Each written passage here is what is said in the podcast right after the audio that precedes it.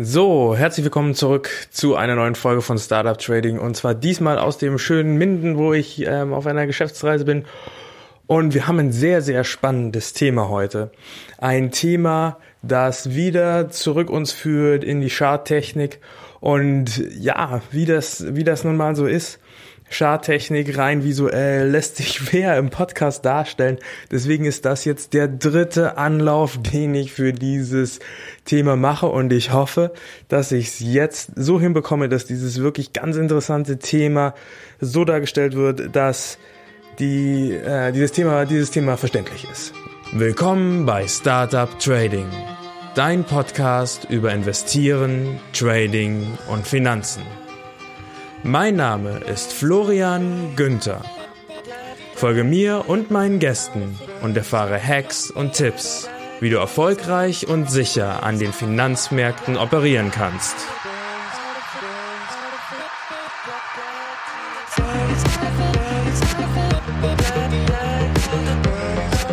Der Podcast stellt keine Anlageberatung oder sonstige Empfehlung dar. Die dargestellten Analysen, Techniken und Methoden dienen ausschließlich Informationszwecken und stellen weder individuelle Anlageempfehlungen noch ein Angebot zum Kauf oder Verkauf von Finanzinstrumenten dar, sondern spiegeln lediglich meine oder die Meinung meiner Gäste wider.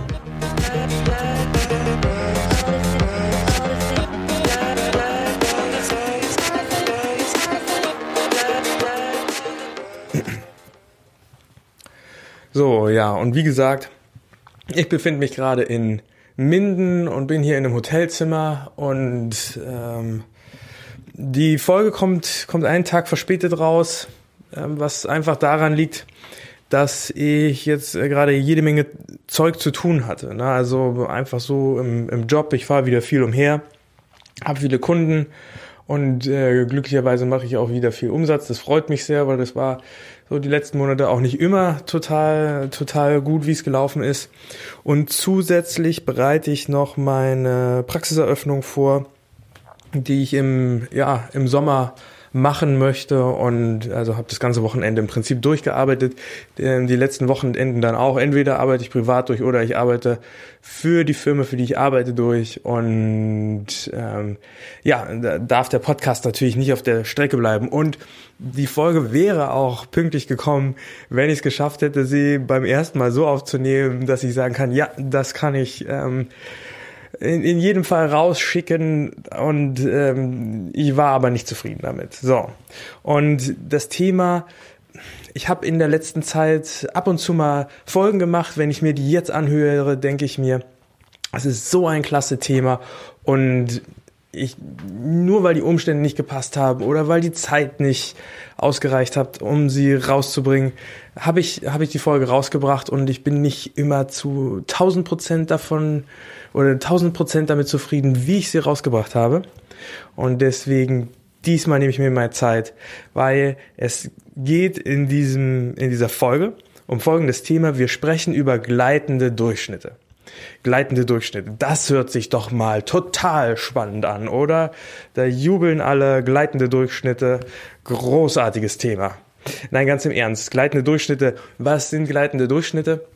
Ein einfacherer Begriff dafür, den jeder, der sich mit Chartanalyse beschäftigt hat, wahrscheinlich kennt, sind die 200-Tage-Linie, die 100-Tage-Linie, die 50-Tage-Linie. Und bei diesen Linien handelt es sich um gleitende Durchschnitte. Und der Begriff, also die, die 200-Tage-Linie ist halt eine, ein ganz spezieller gleitender Durchschnitt. Und ein gleitender Durchschnitt hat die tolle Eigenschaft, dass er den Kurs glättet. Und zwar auf die letzten paar hundert Tage gesehen, der oder auf die wie viele Tage auch immer gesehen oder wie viele Stunden, ne, also wie viele Perioden auch immer, ähm, glättet er einfach den Kurs. Und häufig ist es ja so, dass Kurse von Aktien oder auch von Indizes ähm, sehr krischelig hoch und runter gehen. Ne?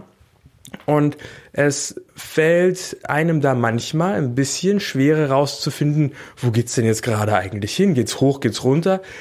Und im Verhältnis zu den, den Kursen der letzten Tage, Jahre, Monate, Stunden, wie ist dieser Kurs denn jetzt einzuordnen, den wir hier haben? Und dafür sind gleitende Durchschnitte sehr gut. So, wie würde ich einen gleitenden Durchschnitt definieren? Ein gleitender Durchschnitt ist der durchschnittliche Kurs der letzten x Perioden. So, wofür steht Perioden? Was auch immer du möchtest für eine Zeiteinheit. Stunden, Minuten, Sekunden, Tage, Monate, Jahre. Und X steht dann halt für die entsprechende Anzahl dieser Stunden, Minuten, Tage, Sekunden, Jahre. Ähm, und super Beispiel, die 200-Tage-Linie. X sind 200, Perioden sind Tage. So, der durchschnittliche Kurs der letzten 200 Tage. So einfach. Und es gibt diese gleitenden Durchschnitte halt für, für jede x-beliebige Zahl von Perioden. Anzahl von Perioden. Und du kannst dir diese, diese gleitenden Durchschnitte auch komplett frei designen. Wenn du eine Charting-Software hast, dann hast du häufig Vorgaben, wie, wie dein Chart dargestellt wird. Nehmen wir uns jetzt mal an. Du hast ähm, ein, ein, Balken oder ein Kerzenchart, dann steht jede Kerze, jeder Balken für eine Periode. Und zwar die Periode, in der dir ein Chart gerade angezeigt wird.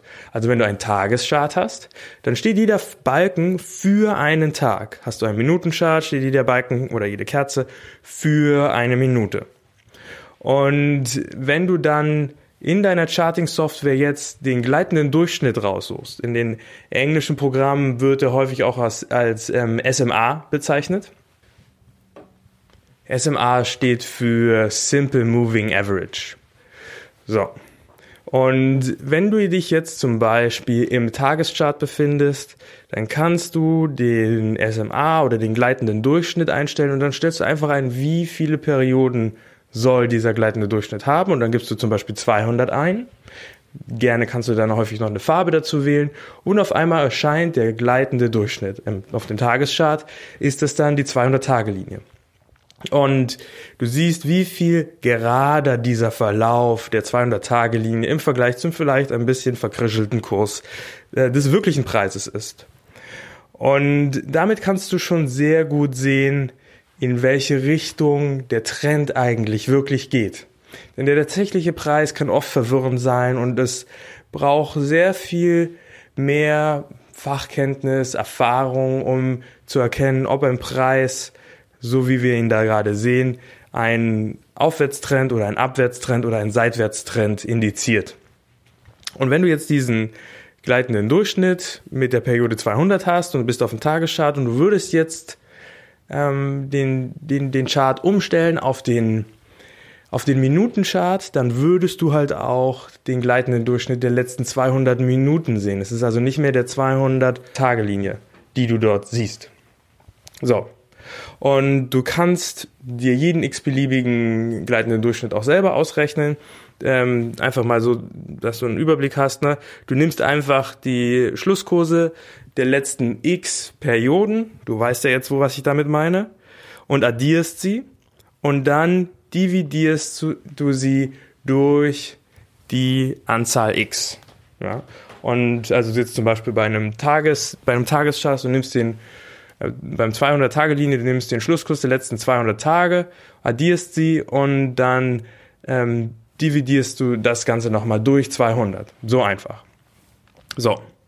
Und es, was ich mir in dieser Folge genauer ansehen möchte, sind äh, verschiedene Strategien hinter den, den gleitenden Durchschnitten, wie die handelbar sind und wie erfolgsversprechend die auch sind.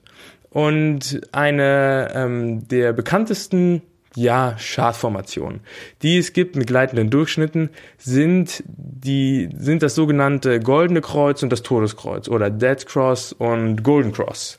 So.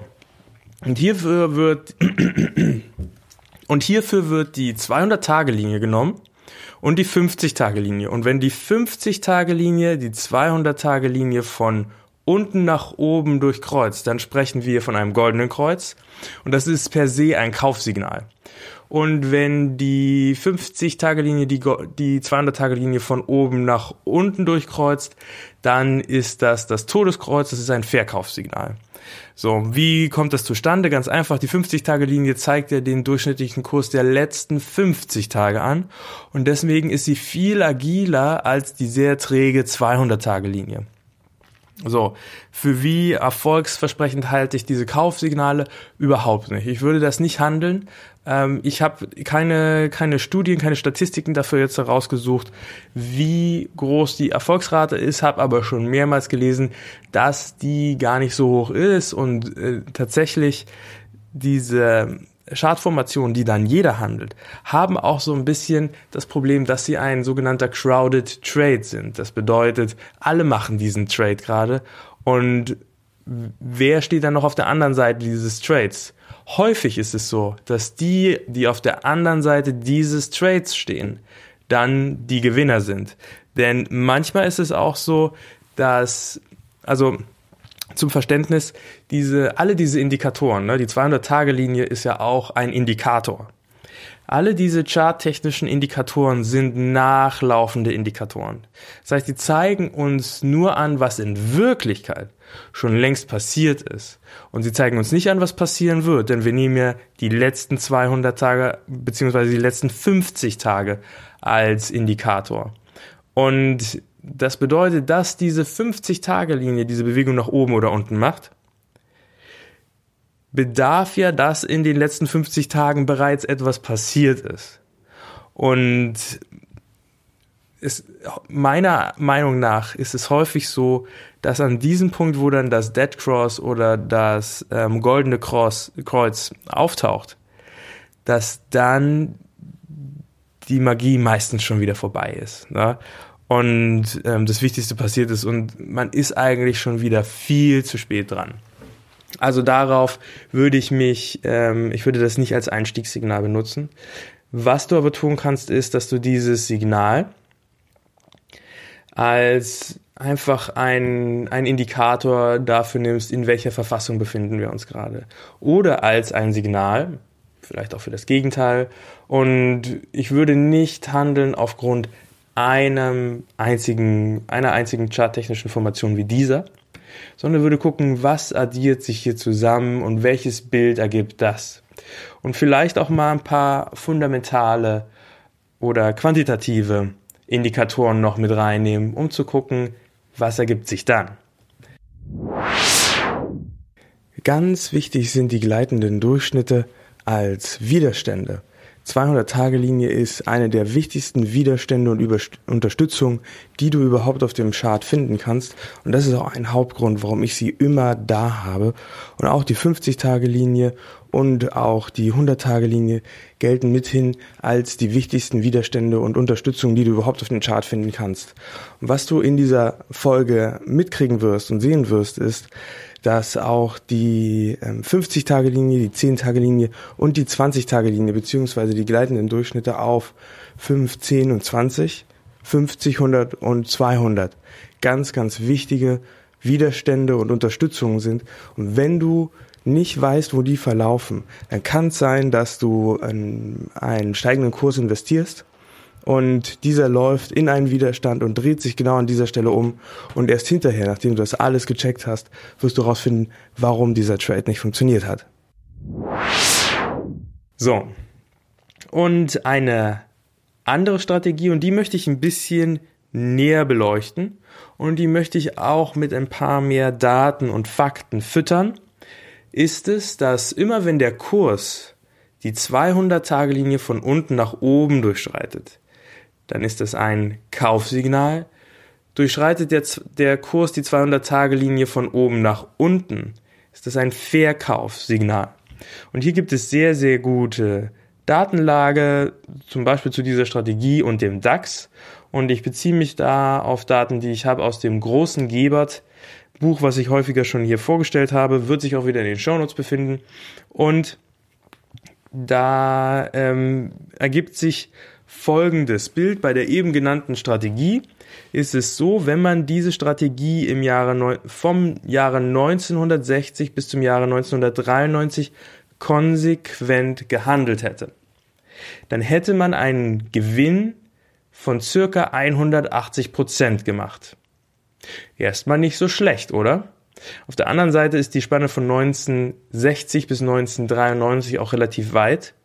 Aber was du gleich sehen wirst, die, der DAX hat sich in dieser Zeit nicht besonders stark bewegt eigentlich, sondern hätten wir einfach Hodl gemacht, wie die ähm, Crypto-Trader sagen würden, also Buy and Hold, dann hätten wir 200% Gewinn gemacht. Demgegenüber stehen, wie gesagt, 180% mit der 200-Tage-Linie Strategie. Das heißt, es ist erstmal weniger. Außerdem hat der, ähm, der Hodl-Investor nur, äh, nur eine Transaktion machen müssen und musste sich damit mit der ganzen Sache nicht mehr befassen. Das kann man als großen Vorteil sehen. Auf der anderen Seite der ähm, 200-Tage-Linie-Trader hat 48 Käufe und Verkäufe gemacht und er war circa 50 Prozent der Zeit investiert. Nur 50 Prozent der Zeit investiert zu sein, ist auf der anderen Seite auch wieder ein Vorteil, weil das bedeutet, man hat sich 50 Prozent der Zeit nicht den Risiken des Marktes ausgesetzt. So. Und in der Zeit, wo man nicht investiert war, konnte man das Geld aufs Tagesgeldkonto legen. Früher, ne, vor den 90ern waren die Zinsen weitaus höher als heute und ähm, selbst wenn hohe Transaktionsgebühren angefallen sind, ne, damals gab es den DAX auch noch nicht als ETF oder so, das heißt, der war nicht handelbar ohne Transaktionsgebühren, sondern teilweise mussten die einzelnen Aktien gekauft und verkauft werden. Äh, das heißt, da sind wirklich Transaktionsgebühren angefallen. Und ähm, die Zinsen haben ausgereicht, um die Transaktionsgebühren zu bezahlen. So. Jetzt, ähm, also das war von 1960 bis 1993. Und jetzt schauen wir uns mal einen anderen Zeitraum an, und zwar 1993 bis 2013. Und hier ist es so, hier hat die 200-Tage-Linie doppelt so viel Gewinn gemacht wie die Hodl-Strategie. Also je nachdem, in welchem Zeitraum man sich befindet, wenn wir einen starken Trend haben, so wie wir den von 93 bis 2013 hatten, mit natürlich auch starken Korrekturen drinne, klar, dann ist man mit der 200-Tage-Strategie besser. Geht das ganze Ding seitwärts, wie zwischen 60 und 93, dann ist man mit Hodl besser gelaufen. So. Und es gibt jetzt hier noch ein paar Varianten zu dieser Strategie, die man immer wieder findet, und zwar minus 20% oder minus 10%. Das bedeutet, der, der Punkt für den Ein- und Ausstieg wird um um 20 Prozent von der Tageslinie versetzt. Ne?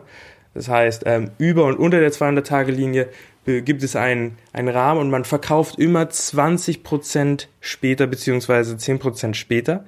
Damit soll einfach dafür gesorgt werden, dass man nicht so häufig traden muss und dass die, dass die Signale erst einmal immer, ja, noch weiter in die richtige Richtung laufen.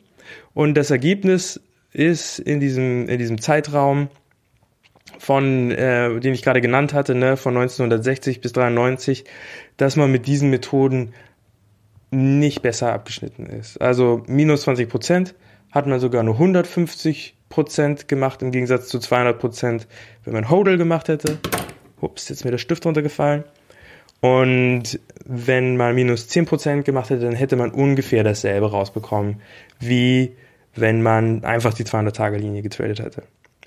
So, dann, wenn wir uns die 100-Tage-Linie ansehen, kommen wir zu dem erstaunlichen Ergebnis, dass die, die Rendite fast genau die gleiche ist wie bei der 200-Tage-Linie. Also es ähm, hat sich nicht herausgestellt, dass die 100-Tage-Linie ein anderes Ergebnis hat. um es mal kompliziert auszudrücken. Ja, also ob du nun die 200-Tage-Linie oder die, die 200-Tage-Linie, was habe ich jetzt gesagt? Ob du jetzt die 100-Tage-Linie oder die 200-Tage-Linie tradest, ist Schnuppe. So. Und jetzt kommt was Interessantes. Und das war für mich eine interessante Erkenntnis und deswegen freue ich mich, dass ich dir das weiterleiten kann. Und zwar bin ich jemand, der immer die 200-Tage-Linie und die, oder den den 200er und den 50er gleitenden Durchschnitt auf meinem Chart habe. Und tatsächlich ist das der einzigste Indikator, den ich verwende. Nur in Zeiten, in denen ich wirklich Also tatsächlich ist es sogar so, ähm, zu meiner Stand muss ich gestehen, in Zeiten, wo ich in einem Trade bin, in dem ich eigentlich nicht sein will und ich überlege, mein Gott, halte ich das jetzt noch ein bisschen länger aus oder mache ich das Scheißding einfach zu? Dann hole ich mir manchmal ähm, weitere Indikatoren dazu. Dann hole ich mir den RSI dazu oder dann hole ich mir den MACD dazu und gucke, ob ich da noch irgendwelche Erkenntnisse kriege, ob das Ding gerade verkauft ist oder überverkauft ist oder und oder oder überkauft ist. Na? Und ähm, ja, das ändert meistens nicht an meiner Situation. Ne? Also tatsächlich, wie läuft Trading gerade? Das Trading läuft gerade eigentlich so okay. Also ich habe äh, ein paar gute Positionen. Ich habe in Gold jetzt äh, ein paar Gewinne mitgenommen. Ähm, just ähm, kurz bevor wir in dieses, dieses Widerstandscluster eingedrungen sind, der sich jetzt geboten hat. Und das heißt, ich habe vor der Korrektur, im Prinzip auf dem Höchstpunkt, habe ich verkauft. Das hat mich gefreut. Gleichzeitig habe ich die Erfahrung machen müssen, dass wenn der Gesamtmarkt überverkauft ist, dann sind Shorts einfach mega gefährlich. Vor allem auch, wenn das Volumen wie jetzt gerade gering ist. Vielleicht ist es euch aufgefallen, aber das Volumen fällt ja weiter und weiter, ne, obwohl die Kurse steigen. Wir haben steigende Kurse und fallendes Volumen. Das ist eine ähm, Divergenz, eine, eine, eine, eine komische Angelegenheit, die mich sehr vorsichtig macht. Und ja, Einzelaktien, die bisher für mich äh, als sehr guter Hedge hergehalten haben, als die Kurse gestiegen sind, halten für mich zurzeit leider nicht mehr als guter Hedge her.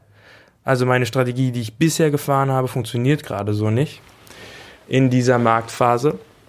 Und da habe ich einige, ähm, ähm, ja, einige Verlusttrades machen müssen und die Long Trades laufen im Prinzip.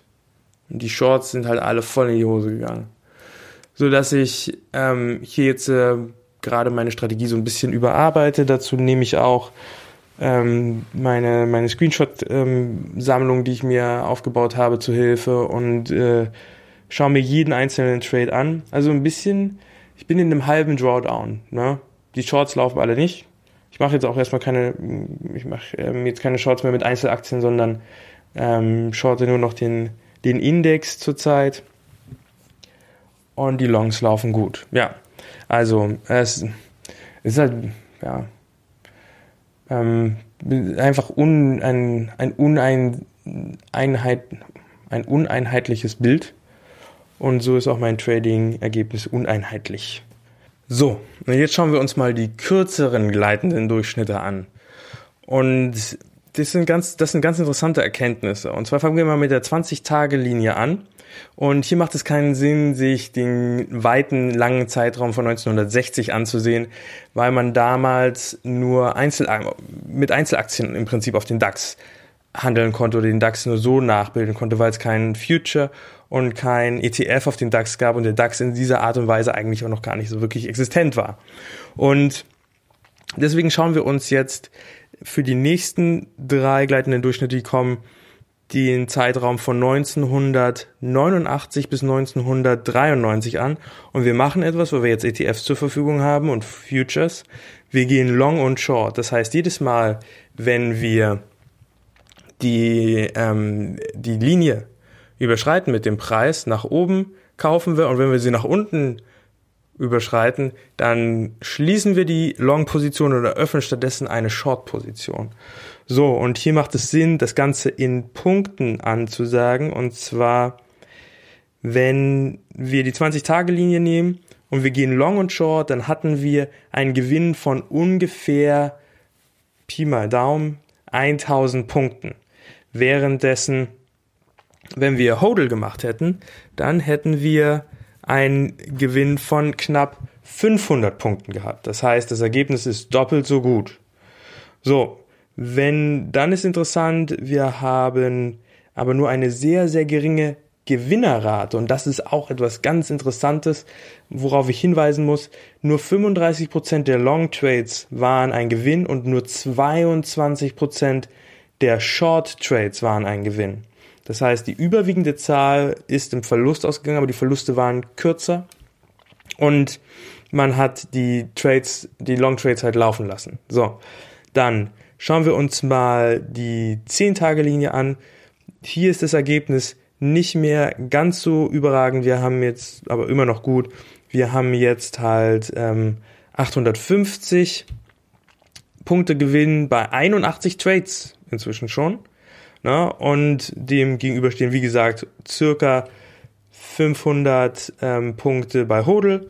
Und wenn wir die 5-Tage-Linie ansehen, dann fällt es noch ein bisschen, dann haben wir ungefähr 800 Punkte zu ungefähr 500. Und bei, bei der 5-Tage-Linie haben wir bereits 117 Trades insgesamt in diesem Zeitraum. So, damit ist also der Sieger steht fest. die 20-Tage-Linie hat dieses Spiel gewonnen und hat die meisten Ergebnisse geschafft. Ähm, allerdings, ja, auch unter, unter der, in der Situation, dass wir halt psychologisch sehr, sehr, sehr fest sein müssen, wenn wir das traden wollen. Wir müssen, ähm, wir müssen halt aushalten, dass ähm, über 70 Prozent der Trades in die Hose gehen und müssen trotzdem die Strategie konsequent durchhandeln. Ich würde sagen, dazu ist nicht jeder in der Lage. Ich würde, dazu, ich würde sagen, da ist kaum jemand zu in der Lage. Und darüber hinaus ist es auch so, dass diese Art von Trading lieber vielleicht von einem Computer gemacht wird als von einem Menschen, weil wo ist denn da noch die Freude? Wo ist denn da noch die Kreativität? Ne? Von daher, diese, diese Art von Traden kommt mir unmenschlich vor und für mich ist das auf jeden Fall nichts. Auf der anderen Seite ist es aber so, dass diese gleitenden Durchschnitte vielleicht auch gar nicht alleine betrachtet werden sollten, sondern immer im Zusammenhang mit anderen Indikatoren, seien das jetzt quantitative, fundamentale oder andere technische Indikatoren, die uns Auskunft darüber geben können, wie die Marktsituation ist und die uns dann ein Bild davon schaffen lassen, wie die Marktsituation sein wird in naher Zukunft.